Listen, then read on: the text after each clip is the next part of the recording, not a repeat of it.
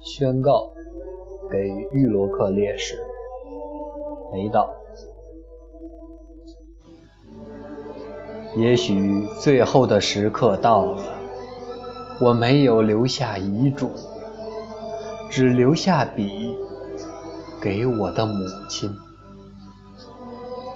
我并不是英雄，在没有英雄的年代里，我只想做一个人。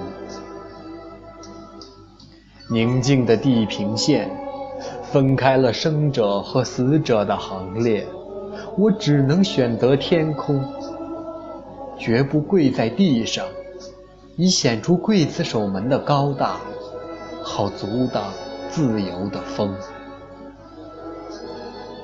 从星星的弹孔里，将流出血红的黎明。